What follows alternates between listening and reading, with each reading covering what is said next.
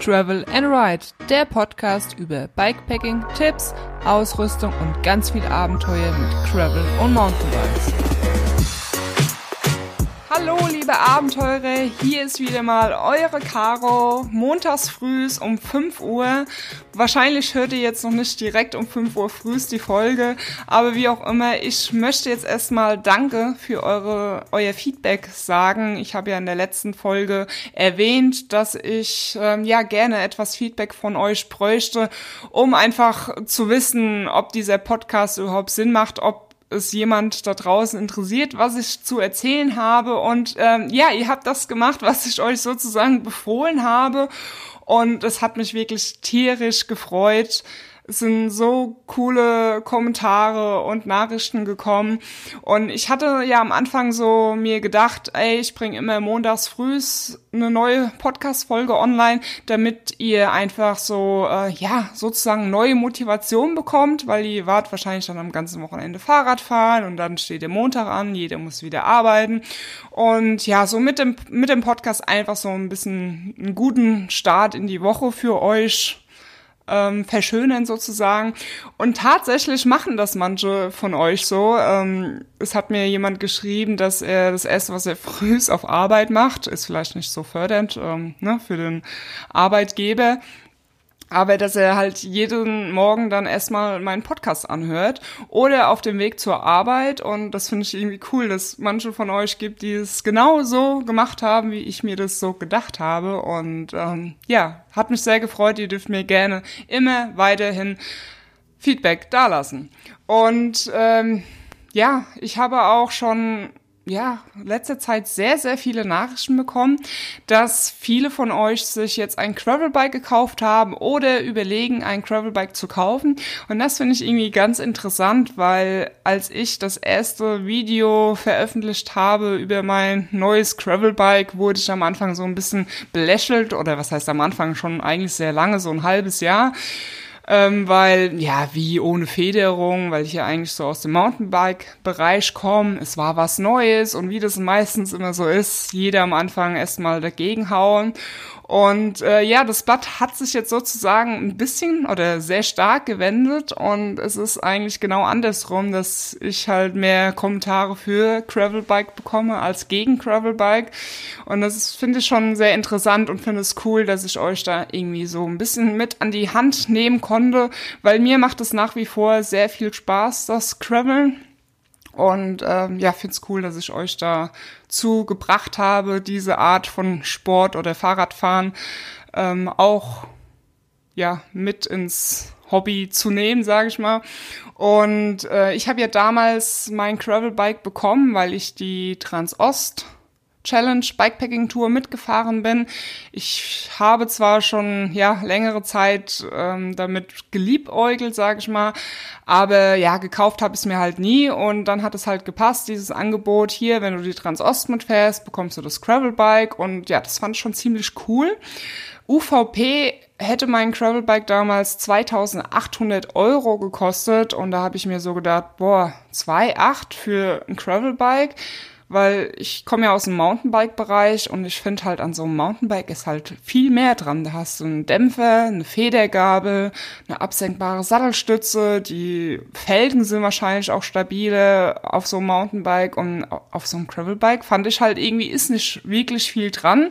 Also ich hätte es mir damals wahrscheinlich für 2,8 nicht gekauft, aber ich habe es halt ähm, ja in Kooperation mit dieser Tour bekommen und äh, ja, da sind wir auch schon bei dem Thema, um was es heute geht, nämlich um ähm, ja, was müsst, müsst ihr beachten oder was solltet ihr beachten beim Kauf eines Gravelbikes? Weil ähm, ja, es gibt schon sehr viele Unterschiede.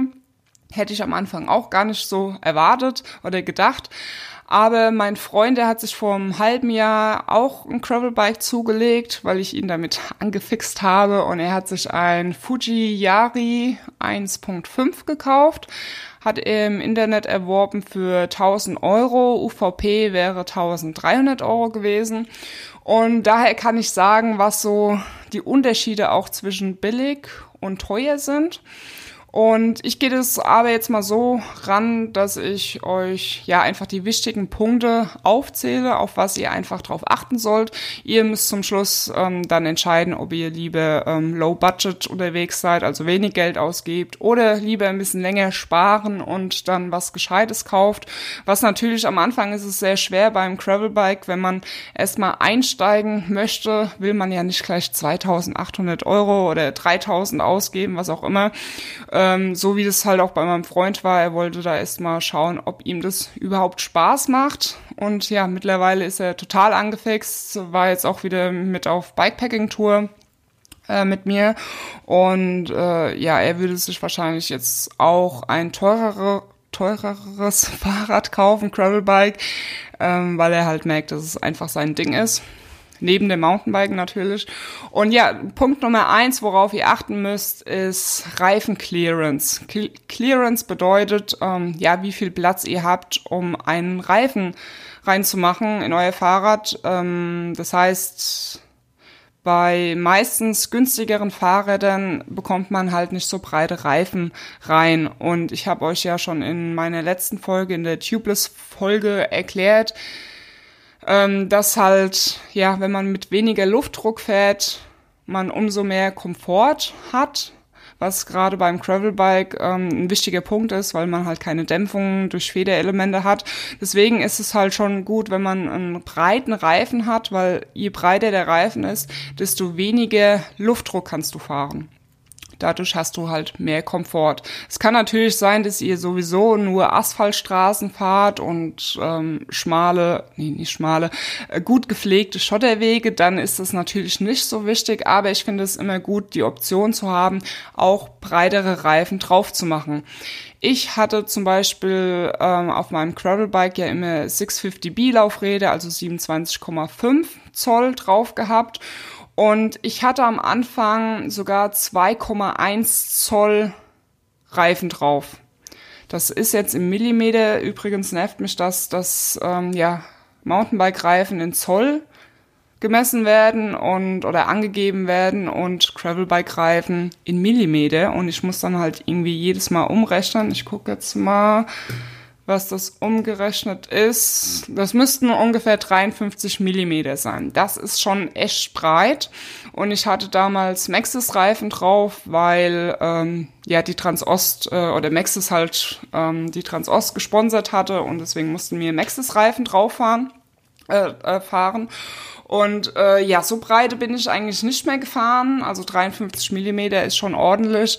Nachdem die Maxis-Reifen dann abgefahren waren, habe ich dann meinen Byway von WTB wieder drauf gemacht. Der ist 47 Millimeter und an dieser Stelle WTB ist Werbung, weil ich ja mittlerweile von denen unterstützt werde. Damals noch nicht, aber mittlerweile. Deswegen sage ich das jetzt ähm, am Rande, dass das Werbung ist. Und ähm, ja, mit 47 Millimeter finde ich eigentlich optimal. Und ich fahre ja wirklich schon grobe Sachen, auch mal Trails oder grobe Schotterwege. Und ähm, ja, bei 650B bekomme ich 47 Millimeter drauf. Und jetzt habe ich ja einen neuen Laufradsatz von Stans, Achtung, Werbung, und äh, der ist 28 Zoll. Und das finde ich sehr interessant, weil ich wollte das schon immer mal ausprobieren probieren, ähm, wie es sich halt 28 Zoll anfühlt, weil auf meinem Mountainbike fahre ich ja schon immer 29 und das finde ich einfach top, finde ich gut. Äh, allerdings äh, bekomme ich jetzt nicht mehr so breite Reifen drauf, weil halt die Laufräder größer sind. Das heißt, ich habe jetzt den WTB Redler drauf in 44 Millimeter. Leider gibt's den nicht breiter. Und äh, ja, ich bin jetzt schon ein, zweimal gefahren. Das Video dazu ja, ist jetzt auch schon online. Das werde ich euch äh, unten in den Show Notes verlinken. Und äh, ja, ich finde 28 Zoll fühlt sich wirklich nochmal ganz anders an als 27,5. Das hätte ich gar nicht so erwartet. Ähm, also ich roll halt über Sachen viel besser drüber und ähm, ja, mit den kleinen Laufrädern, also klein in Anführungszeichen, äh, hat sich das irgendwie anders angefühlt, obwohl die Reifen breiter waren. Aber ich muss sagen, ich kann nicht mit ganz so wenig Luftdruck fahren, wie das mit den 650B Laufrädern war, äh, der Fall war. Und vielleicht ähm, müsste ich noch mal ausprobieren, dass ich vorne einen breiteren Reifen fahre, weil ich habe geschaut, ähm, Ich habe noch ein bisschen Platz, also da würden auf jeden Fall noch was Breiteres reingehen wie 44 Millimeter. Äh, ja, bin ich einfach mal gespannt, aber ich muss jetzt erstmal ähm, die aktuellen Reifen noch mal weiterfahren, um mir da einfach ein ein klares Urteil zu bilden. Und ja, ich finde es auf jeden Fall gut mit breiten Reifen. Bei meinem Freund gehen hinten, glaube ich, sogar nur 42 Millimeter drauf. Und das ist zwar für Gravelbike schon okay, aber nicht perfekt. Also ich finde das einfach zu schmal. Gerade wenn man so aus dem Mountainbike-Bereich kommt und hat dann so schmale Reifen drauf. Ähm, nee, also ich finde, ich habe jetzt schon den Unterschied gemerkt, ähm, was so ein paar Millimeter ausmachen. Und ähm, deswegen, wenn ihr die Möglichkeit habt, breite Reifen drauf zu machen, ist es gut. Und deswegen würde ich da beim Kauf darauf achten, dass äh, breite Reifen drauf passen. Das war der Punkt Nummer eins. Der zweite Punkt sind Bremsen, wobei ich sagen muss, vielleicht sind Bremsen sogar wichtiger als Reifen. Aber wer keine breiten Reifen hat, äh, kann wahrscheinlich auch nicht schnell fahren und muss nicht so viel bremsen. Auf jeden Fall, ja, Bremsen ist ein wichtiger Punkt. Und ich habe hydraulische Bremsen drauf, die SRAM Apex, glaube ich ja, SRAM Apex. Und ja, es sind hydraulische Bremsen, so wie man das aus dem Mountainbike-Bereich kennt. Und ja, die Bremsen. Also ich bin jetzt äh, in dem letzten Video einen sehr steilen äh, ähm, Trail runtergefahren. So einen steilen Trail mit dem Mountain, äh, mit dem Gravelbike bin ich bisher noch nicht gefahren. Noch dazu war es sehr ruppig, Wurzeln, Stufen waren drin gewesen, also so Wurzelabsätze. Und hoi, hoi, hoi. Äh, also da war ich wirklich froh, dass ich gute Bremsen hatte. Und da musste ich nämlich dann an meinen Freund denken. Er hat am Anfang auf seinem Fujiyari, also ich sage jetzt einfach nur Fujiyari-Bike, weil ähm, sonst immer hier Freund Steffen und so. Ähm, also auf dem Fujiyari hatte er am Anfang mechanische Bremsen drauf gehabt. Ich weiß jetzt nicht die Marke. Und äh, damit ist er halt einfach nicht zum Stehen gekommen. Das war vielleicht geeignet für, ja, wenn man vielleicht im Flachland lebt und mal zwischendurch einen kleinen Berg hat, aber so für hier Mittelgebirge im Spessart war das absolut nichts. Und deswegen hat er dann für, ich glaube, 180 Euro ein Upgrade gemacht auf hydraulische Bremsen, die aber trotzdem noch mechanisch betätigt werden. Dazu gibt es auch ein Video, falls ihr euch das irgendwie interessiert. Ich weiß jetzt auch gar nicht äh, die, den Namen von der Bremse, ähm, werde ich euch unten in den Show Notes verlinken. Und die sind auf jeden Fall be besser. Ähm, bin auch damit einmal Probe gefahren, habe gesagt, ey, damit kannst du wenigstens bremsen, kommst auch zum Stehen. Allerdings sind sie auch nicht so zu vergleichen mit meinen. Also wenn er jetzt irgendwie drei Kilometer den Schotterweg runterfährt, dann tun ihm die Hände weh und äh, ja, er muss dann zwischendurch auch einfach mal stehen bleiben und so viel Power wie meine haben die jetzt auch nicht. Ich weiß nicht, ob es mechanisch betätigte Bremsen gibt, die mehr Power haben. Dafür kenne ich mich jetzt nicht gut genug aus. Auf jeden Fall solltet ihr da beim Kauf drauf achten und Google hilft euch dann bestimmt ähm, herauszufinden, welche Bremsen da drauf sind und ob die gut sind oder nicht. Dann der dritte Punkt sind die ganzen Vorrichtungen für Halterung. Also am Gravelbike ist, oder ein Gravelbike ist ja auch so für Bikepacking-Touren gedacht und deswegen haben die ganz viele Vorrichtungen. Vorrichtungen, Vorrichtungen, wie zum Beispiel für ähm, ja, Flaschenhalter anzubringen oder Taschen oder was auch immer. Und mein Bike hat relativ viele. Ich glaube, das Fujiyari genauso viel. Also für alle, die es nicht wissen, ich habe ein Ghost, ein Ghost Road Endless 8.7 und äh, wir haben an beiden Bikes an der Gabel eine, äh, eine Vorrichtung links und rechts, am Oberrohr, in der Mitte vom Rahmen, also zwei im Rahmen, eine am Unterrohr. Das heißt, ich kann drei Flaschenhalter anbringen und dann gibt's, glaube ich, hinten habe ich noch für Gepäckträger irgendeine Aufnahme. Ja, ich glaube, da habe ich auch noch Schrauben dran. Also schon recht viele. Ich brauche zwar mittlerweile die Vorrichtung an der Gabel nicht mehr, weil ich äh, ja damals auf der Transost war ich ganz froh, dass diese Vorrichtung vorhanden war, weil ich damals halt äh, ja noch mit relativ viel Gepäck gefahren bin, weil mein Gepäck noch nicht so optimiert war und gerade wenn man irgendwie den Anf oder ja mit Bikepacking anfängt, ähm, sind solche Halterungen wahrscheinlich zum Vorteil, weil dann kann man dann doch noch mal ein bisschen mehr Gepäck mitnehmen oder Nachteil, wie auch immer. Auf jeden Fall immer gut, wenn genügend Vorrichtung, Vorrichtung ich habe wirklich Probleme mit diesem Wort. Ihr wisst, was ich meine. Äh, also Schrauben für Halterung. Und äh, ja, aber ich glaube, es gibt wirklich mittlerweile viele Gravel-Bikes, die so viele Halterungsmöglichkeiten haben. Und wie gesagt, selbst das günstige von Fuji, von Fuji, also das Yari 1.5, ähm, hat das auch. Das war jetzt, habt ihr mitgezählt, der dritte Punkt. Äh, der vierte Punkt ist, ähm, ja, ob ihr einfach oder zweifach fahren wollt. Ähm, ja, weiß nicht, ob es Geschmackssache ist oder ja, keine Ahnung. Also ich finde es auf jeden Fall zweifach oder dreifach finde ich schrecklich. Ich habe damals am Mountainbike eine Dreifachschaltung gehabt. Und ähm, ja, ich meine, ich habe es damals nicht anders gekannt. Das war okay für mich, aber seitdem ich einfach fahre, ja, möchte ich nicht mehr zurück auf zweifach, weil ähm, ja schon alleine, die, du musst das genau einstellen, sonst schleift die Kette irgendwie am Umwerfer. Und dann hast du natürlich am, am Lenker links was zum Drücken, rechts zum Drücken. Und ähm, ja, das finde ich einfach nervig und nicht aufgeräumt am Lenker und auch zum Saubermachen. Ich hatte da immer so ein Plastikteil, um zwischen den Ritzeln den ganzen Dreck rauszumachen, wenn ich mal wieder irgendwie über eine Wiese gefahren bin oder sowas. Und ja, ich finde es einfach nicht pflegeleicht und ich muss sagen, mittlerweile ähm, haben auch die einfach ähm, Schaltung eine gute Übersetzungsbrandweite, dass man halt zweifach eigentlich nicht mehr braucht. Und auf dem Fujiyari hat der Steffen Zweifachschaltung und er ist halt einfach genervt davon. Und ähm, ich habe sowieso die bessere Übersetzung. Er kommt überhaupt nicht den Berg hoch, also nur schwer. Er hat halt auch ein bisschen mehr Power, Gott sei Dank. Ich würde wahrscheinlich damit gar nicht hochkommen. Und ich mit meinen 1x11 habe da überhaupt keine Probleme. Manchmal überlege ich, ob ich vielleicht vorne ein 32er Blatt drauf mache, weil wenn ich ähm, noch die Bikepacking-Taschen dran habe, dann ja, dann wird's halt ein bisschen schwerer. Allerdings, wenn ich auf Bikepacking-Tour gehe, bin ich dann auch fitter und ähm, ja, die Transost bin ich ja auch mit dem 34er Blatt gefahren. Ah, ich muss noch überlegen.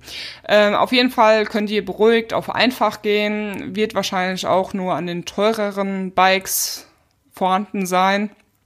Ähm, aber ja, ich meine, klar, man kann auch mit Zweifach fahren, aber ähm, das ist halt wie immer eine Geschmackssache und geldabhängig, wie viel ihr halt ausgeben wollt.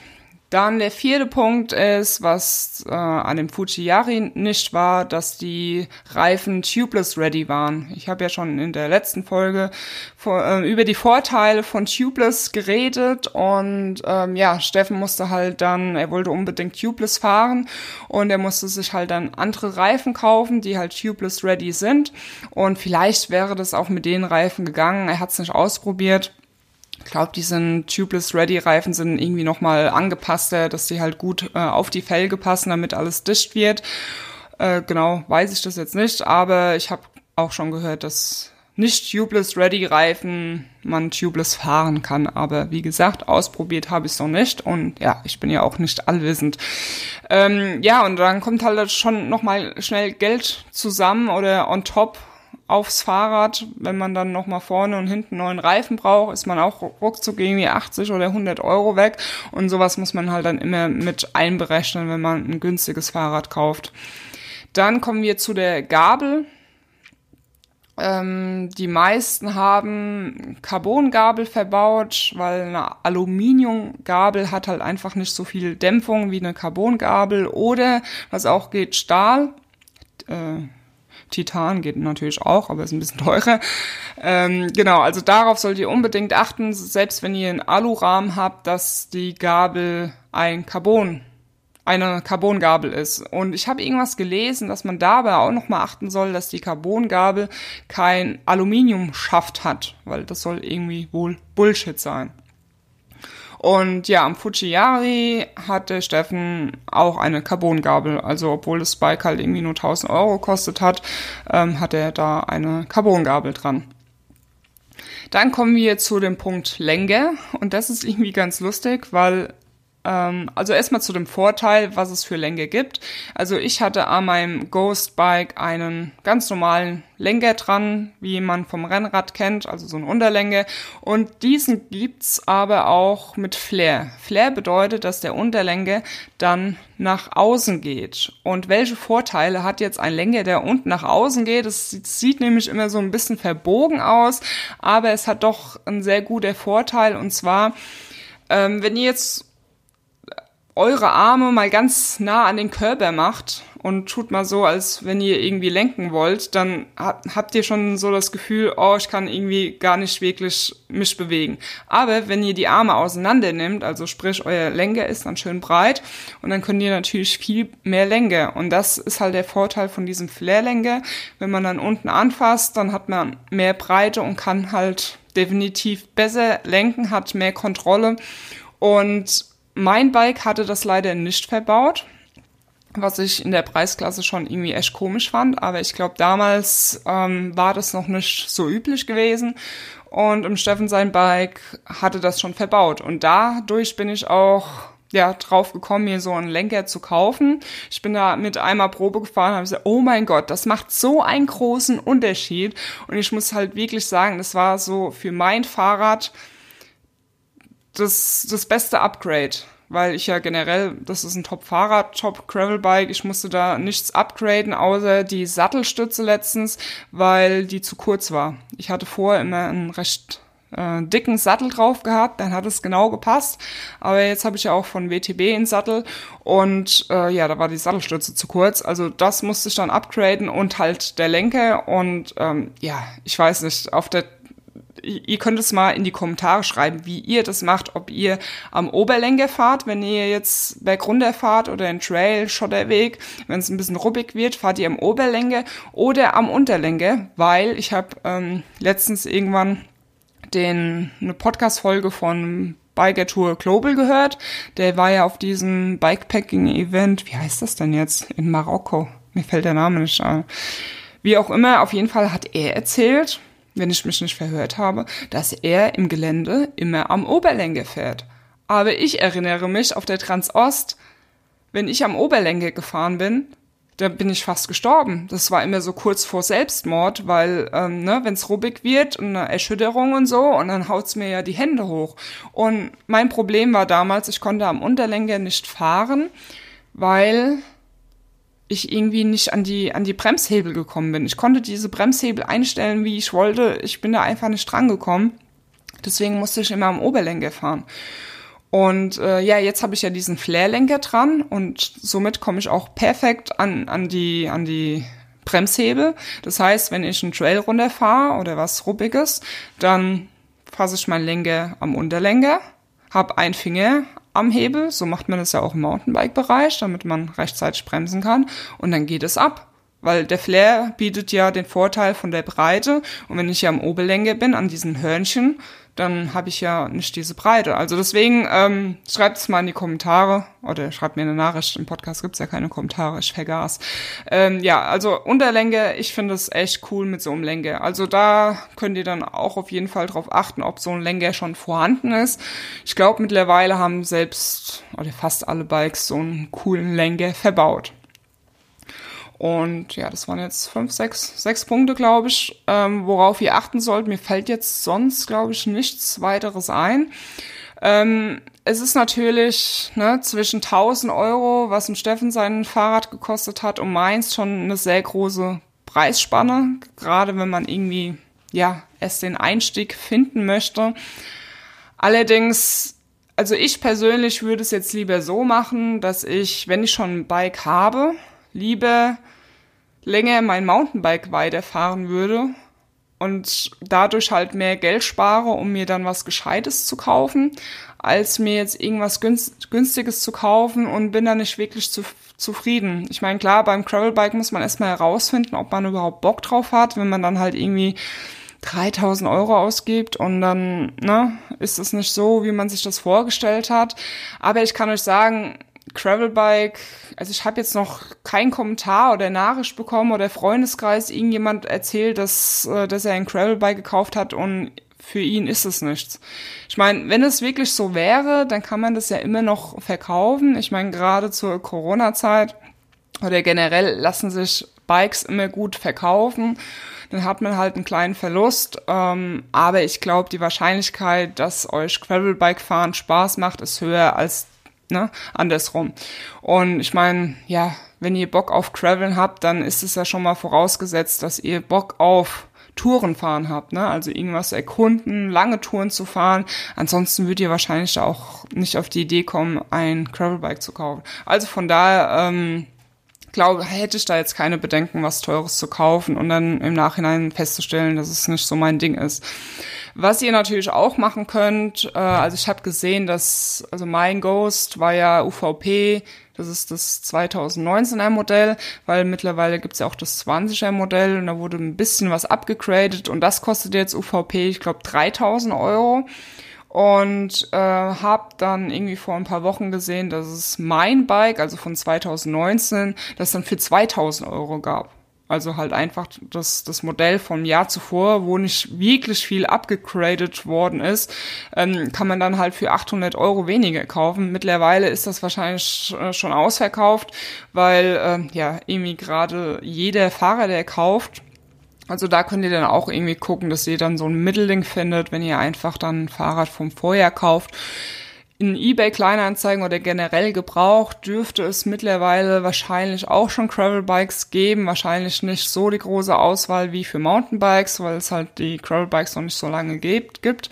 Also würde ich halt lieber was Gebrauchtes, Gutes kaufen, anstatt ähm, ein Gravelbike für 1000 Euro, wo man sich halt ärgert. Also ich meine, der Steffen, der kommt schon klar mit seinem Bike, aber er sagt halt dann immer wieder, wenn es dann lange Berg runter geht, ah, die scheiß Bremsen und ah, breitere Reifen und das ärgert ihn dann schon irgendwie ein bisschen.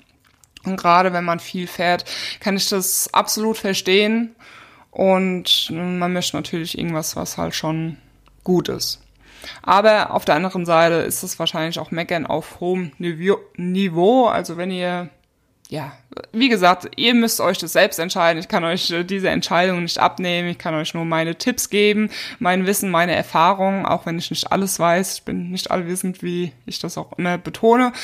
Ähm, und genau, also das sind so meine Tipps zum Gravelbike-Kauf. Und ähm, ja, dann würde ich sagen, war's das für die heutige Folge.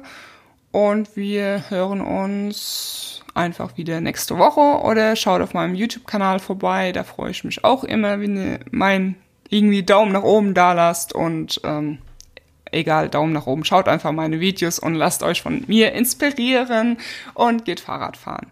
Bleibt gesund, passt auf euch auf und ähm, ja, habt noch einen schönen Pfingstmontag, weil die Folge kommt ja am Pfingstmontag früh raus. Und äh, ja, bis dahin, schwingt Crossbike und travel and ride. Bye bye.